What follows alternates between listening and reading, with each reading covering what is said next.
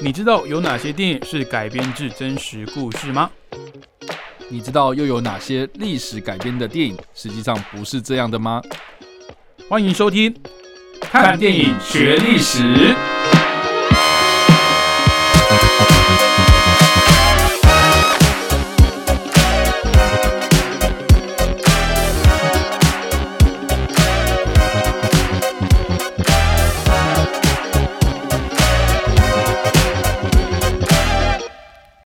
各位听众朋友，大家好，欢迎继续收听海声广播电台。你现在收听的是每个礼拜五早上七点半到八点的看电影学历史，我是主持人伟杰，我是主持人叉叉 Y。好，那最近呢，其实国际上局势其实蛮紧张的哦，因为这个俄乌冲突的关系哦，双方已经不能说是僵持不下了，感觉俄罗斯已经节节败退，甚至这个乌克兰还真的有可能。被他们扳回一城哦。那日前那个俄罗斯的总统普京呢，他也宣布，就是他不惜动用呃全民动员啊，事实上也也已经动用了啦，然后再征收、再征召三十万的这个兵役哦。然后还说，如果这场仗打不赢的话，也有可能把核武当成是一个选项。那其实这已经不是世界局势第一次这么靠近所谓的核弹危机哦。其实，在之前呢，也有一次非常著名哦，这个当时也是还是苏联的俄罗斯哦，跟另外一个世界强权美国起了冲突，那也快要发生这个核子战争哦，那就是发生在一九六二年十月十四号的古巴飞弹危机。其实这件事情呢，应该不管你有没有对这个历史熟悉的，应该或多或少都有听说过这个事件哦。但这件事情的前因后果呢，我们还是交给叉叉 Y 先帮我们爬梳一下。哎，这个美国跟当时的苏联呢，到底是怎么起冲突的？以及明明是苏联跟美国起冲突，但是这个飞弹危机却落落在了古巴这个地方。好的，我们来，那我们在聊这个事件之前，我们要稍微就是聊一下这个背景故事啦。嗯，对，就是说这是牵扯到三个国家嘛。刚刚伟杰也讲了哦，就是美国、苏联跟古巴。对，那一开始呢，我们要先知道说古巴这个国家，我不知道这个伟杰听到这个古巴这个国家的时候什么感觉啊？古巴，其实我会听到棒棒球很强。对，然后再 就是他们会火球男嘛，就会游泳游到 美国本土，然后就是可能哎最强种子新人，然后被入选为 MLB 这样子，然后每个人投球都一百迈以上这样，这个是运动。然后他们当然这个音乐啊、食物，我觉得都是很有文化特色的一个国家了。是啊，上没错，因为以前啊，就是说。古巴一直都是自居是这个美国的后花园。那对 当时当时啊，这个古巴还没有就是卡斯楚上台之前呢，哦，嗯，它其实都是一个亲美政权这样，嗯，就等于是说这个美国他在跟这个西班牙当时发生美西战争之后呢，他一直把这个古巴当时的这个原本是西班牙的殖民地的得夺权过来这样子，然后就建立了一个类似啊傀儡政权，或是你要说傀儡政权也好，你要说就是被他支配。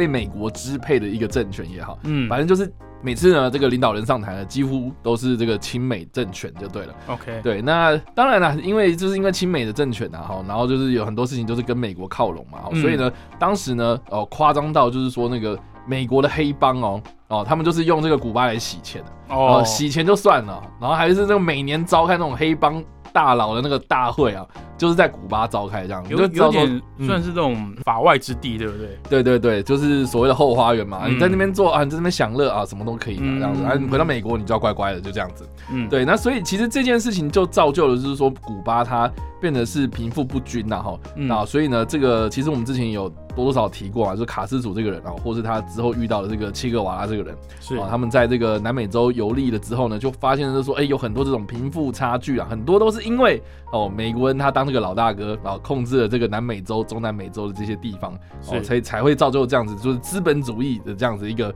的一个恶果啊，嗯，所以呢，啊，当时的这个卡斯楚呢，就带领着这些革命军啊，就成功推翻了当时的这个在古巴的亲美政权啊巴蒂斯塔的这个。政权呢，哦，把它推翻之后呢，就成功的让古巴呢朝向一个新的一个方向前进了。那当时其实古，但其实呢，当时的这个卡斯楚呢，他上台之后呢，其实并不是一开始就说，哦，我要马上跟美国作对，哦，其实一开始呢，他是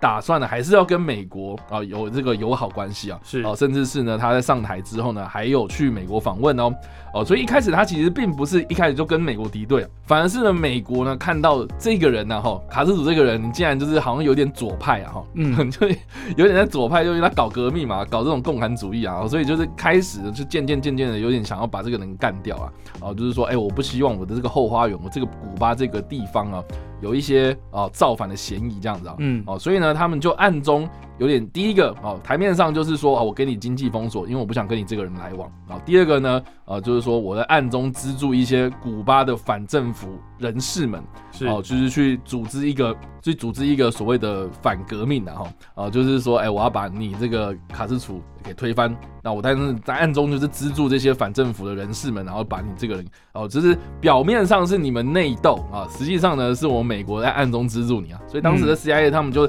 策划了一场行动，叫做侏罗湾事件哦，啊，就是他们在这个侏罗湾这个地方的登陆，然后试图呢要把这个卡斯楚的政权给颠覆啊，哎，结果呢，哎，这个。阴错阳差之下，呃，就是说在情报不足啊，跟准备不周的情况之下，这一个侏罗湾事件呢，亚康啊，亚康之后呢就失败了，然后失败之后，那些反政府组织的这些呃人士啊，在那边反动的人士啊，就被抓起来，这样。啊，这些抓起来就被当人质嘛，然后美国政府还要付赎金哦，哦，当时的这个古巴政府还要求美国，就是说你要付赎金啊，你要付什么赎金哦，付付这个帮我们国内买奶粉钱的钱啊，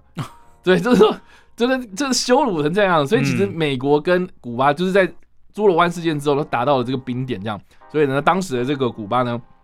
卡斯楚啊也意识到，就是说，哦，我跟你们啊想要交好，结果你这样给我这样子的回馈啊，那我当然就是哎去投靠敌人的敌人，那就是苏联呐，哈，就是当苏联当好朋友。所以他他就渐渐渐渐的跟苏联的政权呢，当时是这个赫鲁雪夫主导的这个政权哦，就开始靠拢了啊。他们当下当下这两个人呢一拍即合，再加上呢，其实呢，苏联当时再加上当时的美国哈，在一九五九年呢，也就是古巴飞弹的危机前三年呢，他开始在意大利跟土耳其这个地方部署。雷神跟土星这两种中程弹道飞弹啊，意思就是说呢，哦，他就直接威胁到苏联的领土嘛。嗯，那这个苏联他感到威胁啊，结果刚好，哦，这个美国的后花园古巴跟你敌对，然后你又来这个找我帮忙，哎，那我们就一拍即合嘛。你在我后花园哦装飞弹，我也要在你后花园装飞弹，就开始呢就是建造这个在古巴的飞弹基地。嗯，这个这件事情呢就。开始被美国有所注意啊，然后呢，呃，他们就派遣了一些侦察机，比如说非常有名的 YouTube，哦，飞过这个古巴的上空啊，去稍微侦查一下，就发现说，哦，那边有基地在盖哦，哦，只是还没装飞弹哦，那飞弹在哪里？哦，在那个苏联那边要准备运过来了，哦，所以呢，开始进行海上封锁啊。是。那当时很诡异啊，就是说呢，这个危机从一九六二年的十月十四号开始哦，然后我们在海上发生冲突，持续了大概十三天呢。两个礼拜之久，这两个礼拜呢就被当时的这个呃科学家啦，或者这些历史学家，或者这些媒体关注的这些哦这个舆论人士，他们就认为说啊，这个是有史以来人类最接近核战爆发的一个时期，是，所以才会被叫做是这个古巴飞弹危机啊。对，那当时是发生什么事情呢？基本上就是苏联他们要运这个这个这个本体嘛，哈，飞弹这个本体要直接运到。古巴要去安装了嘛？是，哎，结果在海上呢就被美国的这个军舰给封锁啊。那美国当时是怎样的做呢？他们就说，哎，我们就画一个封锁线，就说你们船不能再过来喽。然后呢，哎，你一过来的话，我就打你啊，就这样子。然后结果呢，哎，苏联呢，呃，不管你们嘛，啊，这这个货轮呢还继续走。继续走，然后美国就继续退，啊，就这样一直退啊，然后进啊，退啊，进啊，退啊，就这样，哎，你不要来过来，你不要过来，然后还反而在自己那边自己那边退这样子，是啊，所以今天那个的状况就是双方其实都因为不了解对方在想什么，所以才会。造成就是说，我要用一个比较威胁性，我要用一个比较强势的、强硬的态度，嗯，来对待你这样子。那当然呢，哦，这个苏联也不想要把事情闹大嘛，哈，所以呢，诶，我也会害怕说你在那边防守我或防守你啊，这样子啊。所以其实双方都持续很紧张啊。那这件事情其实到最后，最后呢，其实是美国总统当时是约翰甘乃迪啊，也就是后来被暗杀的那一位嘛。他就他就开始试出这个善意，然后就跟赫鲁雪夫讲说：“哎哎，我们稍微冷静一点哈，我们就私下把这件事情给好好谈啊，对，就是谈好啊，然后我们就解决它了哈，所以才让这一个呃古巴会才让这个古巴飞弹危机给落幕哦。是，所以这件事情之后呢，哈，就是美国跟苏联其实就建立了一个所谓的热线。啊，也就是说呢，当时的美国然后就是给了苏联的面子啊，哦，就是说你不要再运东西过来了。哦，但是我可以答应你，我把那个意大利跟土耳其的呃雷神。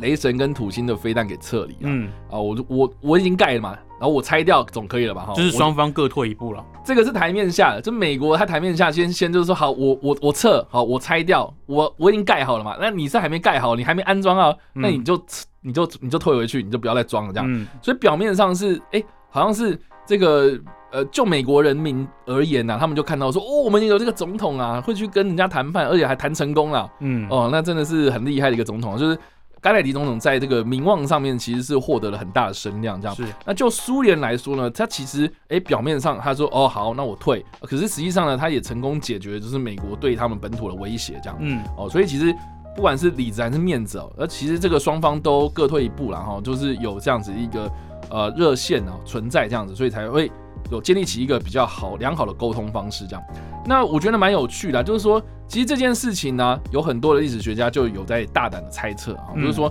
因为这件事情的关系，所以双方互不了解的情况之下，能够才产生这样子一个哦，这个在战争爆发的边缘嘛，嗯，啊之后呢就建立了热线，然后建立了热线之后呢，那个美苏两国的这个关系呢才渐渐冷却啊，嗯，但是比较可惜的就是说呢，甘乃迪总统他在隔一年就被刺杀了，对。然后再隔了几年啊，这个赫鲁雪夫啊，他就是去黑海度假，然后就是在度假期间呢，他就被政变了这样，嗯。啊，所以就说那个苏联的这个政治的环境也发生了一个很大的巨变，然后美国这边呢，后来也是几个强人上台，呃，很明显就是尼克森嘛，哈，这这种人就是，呃，很强硬的啊，这种人上台，所以有人就说了，如果如果甘海迪总统没有被暗杀，哦，赫鲁雪夫继续当他的这个苏联领导人，哎，或许哦。这个冷战结束有可能会往前移很久很久很久这样子，嗯，对，你看像看那个时候一九六二哎，哦一九六二，那那实际上冷战结束是一九九一哦，是。啊，那就是说三十年之后它才正式的结束啊，苏联瓦解，苏联垮台之后，对对对，正式的冷战结束。对啊，那大家想想看啊，就一九六零年、一九七零年那个时候是发生什么事情？就越战嘛，然后这个呃冷战那个冷战到这个热战的最高峰这样子，嗯，所以其实。有些大有些有些历史学家就有大胆预测啊，就是说，哎，这个会不会是一个结束冷战的一个很大的一个关键嘛？然后甚至还有人就是说，哎，会不会是因为？甘乃迪总统他私下去干了这件事情之后，然后让某些强硬派的人不爽，啊，嗯就是比较鹰派的人觉得，哎，你怎么可以示弱？对对对，所以隔年才会发生这样的事情，这个是阴谋论啊。所以这个是我觉得，呃，当然我们这说历史是没有如果啊哈，因为就发生了嘛。可是我觉得从中可以汲取教训啊。第一个就是说。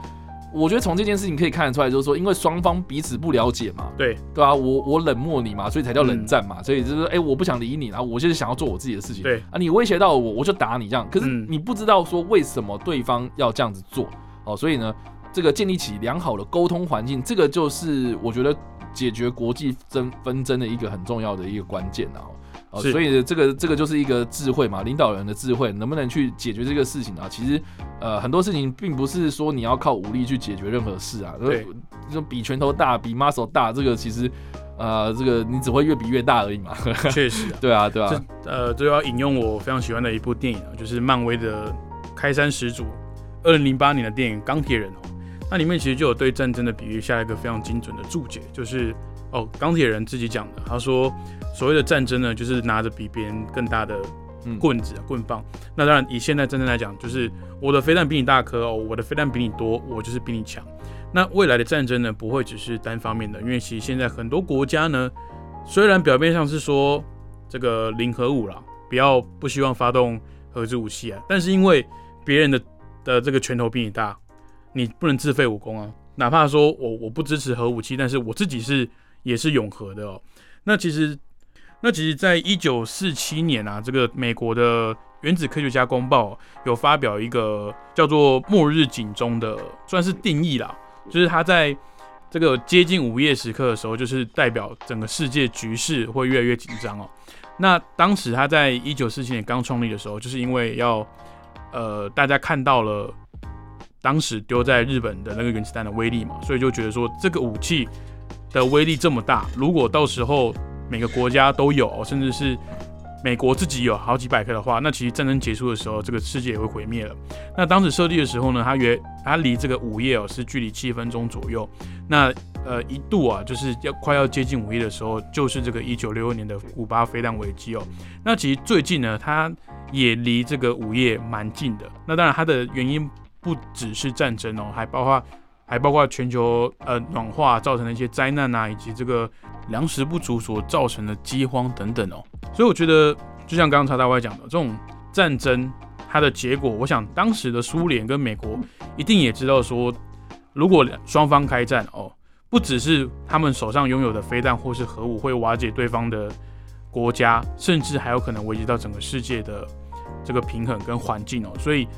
我觉得蔡伟讲的很对，就是。双方领导人的智慧，就是决定整个国家甚至是历史的走向。那其实刚刚有提到一个蛮有趣的，我觉得以前我们在看那种一九五零年代啊、一九六零年代哦，早期呃这个美国战争后婴儿潮那个那段时间哦，他们有一些书籍啊，或者是呃绘本里面会对未来一百年啊、五十年、一百年的世界有一些描绘跟想象，结果里面就出现很多，比如说太空车啊，或者是一些。到现在二零二二年，我们还是很难去实现的一些科技哦。那有些人就会说，就是正因为美苏哦他们的冷战，导致双方呢谁也不让谁，但是疯狂的做这个呃军事上的竞争啊，这个军备竞赛哦，所以导致两国的科技呢其实都没有放太多的呃心思跟经费去研究，所以导致整个半个世纪甚至一个世将近快要一个世纪的现在呢，其实。跟以前人想象现在的生活好像还是有点落差哦。好，那今天要介绍跟古巴飞弹危机相关的，诶，有两部作品。那我觉得这两部作品其实面向是不一样。第一部是呃西元两千年的美国作品《惊爆十三天》，那第二部呢是这个二零一一年哦由福斯所推出的《X 战警：第一战》。那前一部呢，它是有一个算是回忆录吧，回忆录所改编的电影哦，所以。它不是比较偏写实的，那也是比较着重在呃政府官员这些领导者的方向去描述的。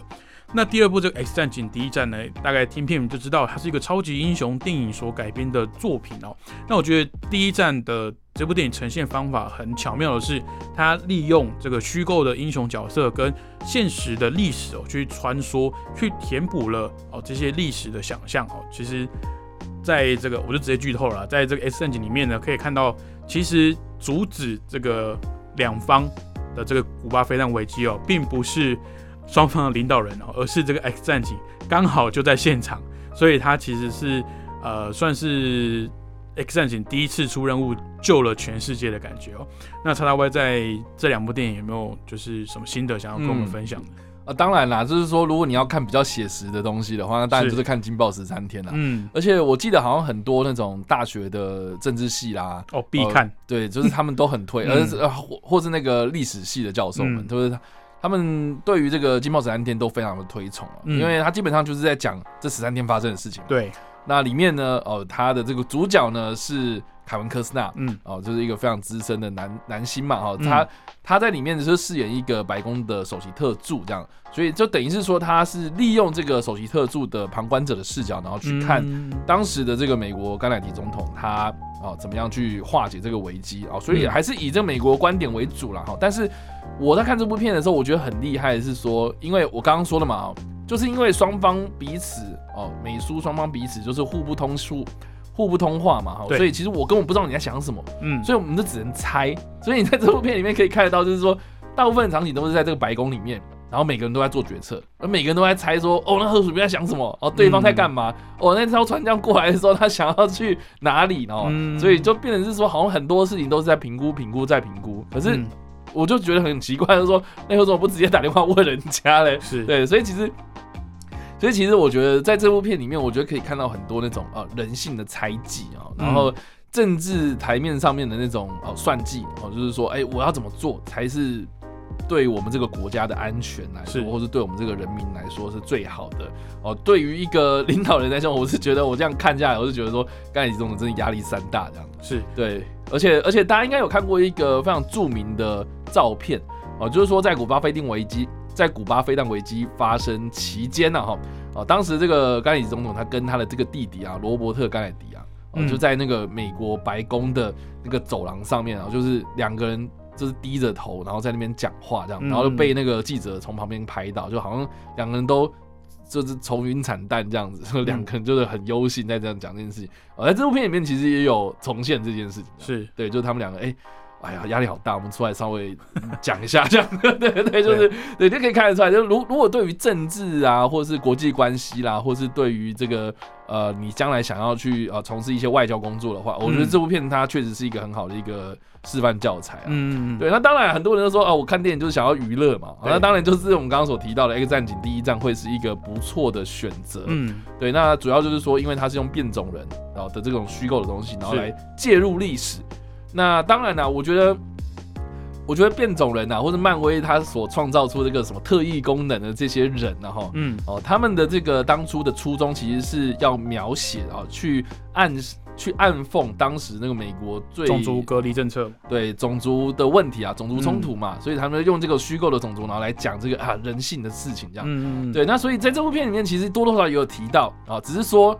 只是说呢，我觉得它某种程度也反映的就是古巴飞弹危机的一个本质啊，就是说，就说美国跟苏联，或是你对于不熟悉的事情，就像是啊，你看变种人出现了，哦，怎么办？怎么办？因为我不熟悉，就不了解，不了解，所以才发生冲突，就是想要消灭它，我想要把它这些东西给铲除掉，哦，就是这个是人性最劣根性的东西，这样，因为因为不了解，所以产生恐惧。对，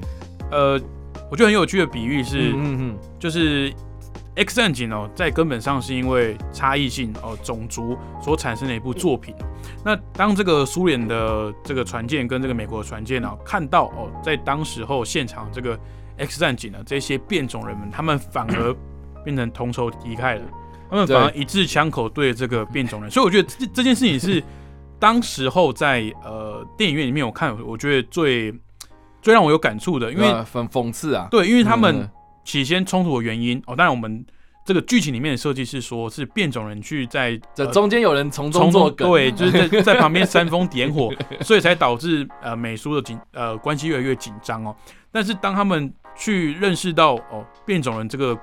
对他们来讲是怪物，是不知道是不了解的这个族群的时候呢，他们反而把先把枪口先对准了这些本来想要帮助他们的 X 战警哦。所以我觉得这个是呃。有一些这种历史改编剧啊，我觉得可以参考的地方哦，就是我觉得如果你是有有脉络的，然后讲的是有道理的，或者是呃你是怎么讲，你是核心的故事是很清楚的话，那我觉得你去改编多少历史都没关系。但比较可惜的是，我们看到很多呃跟历史相关事件的改编电影或是影集啊，它往往是省略或者去扭曲了史上的一些呃一些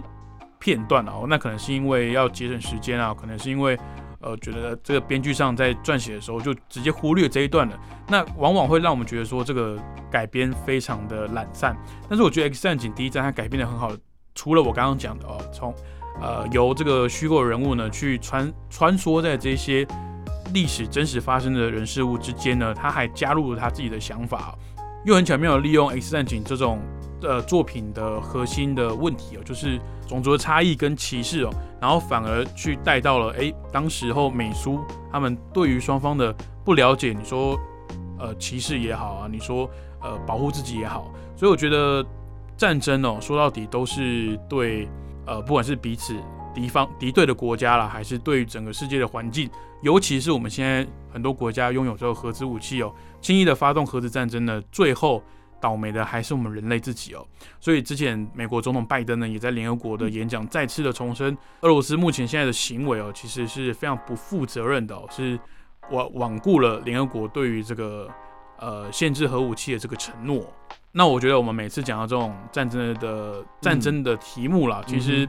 还是都回到一个根本的，就是战争哦，都是最差的外交手段。嗯，那也会导致不管是呃民生经济上啦，还有双方的一些人民呢，最直接的这些死伤哦。不要说什么战争是军人对军人哦，没有这回事。你看看俄罗斯，他们也是原则上军人对军人，但是还是有多少无辜的这个平民老百姓，甚至我们看到有老弱妇孺就直接惨死在街头的。所以战争绝对是最糟糕的一种呃国国家之间交流的手段。当然，我们都希望和平。那往往和平呢，呃，最需要的就是跟彼此呃沟通，跟进一步的了解哦。多了了解，多了沟通，那可能我们多了一份认识之后呢，就不会轻易的。呃，拿着飞弹对准对方哦。好，那今天的节目也到这边，非常感谢各位听众朋友的收听。那如果想知道更多电影背后的趣闻跟冷知识的话，欢迎去追踪叉叉 Y 的脸书叉叉 Y 视觉动物，还有他的 YouTube 频道叉叉 Y 跟你看电影，还有他个人的 IG 跟 Podcast 也有定期在更新许多影视新闻跟影评的资讯，也欢迎大家追踪一波喽。还有我们看电影学历史在 Podcast 上面都有上架，所以如果你早上没有听到这个广播的话呢，也可以到 Podcast 上面来收听我们的节目喽。我是伟杰，那我们看电影学历史，下个礼拜再见喽，拜拜，拜拜。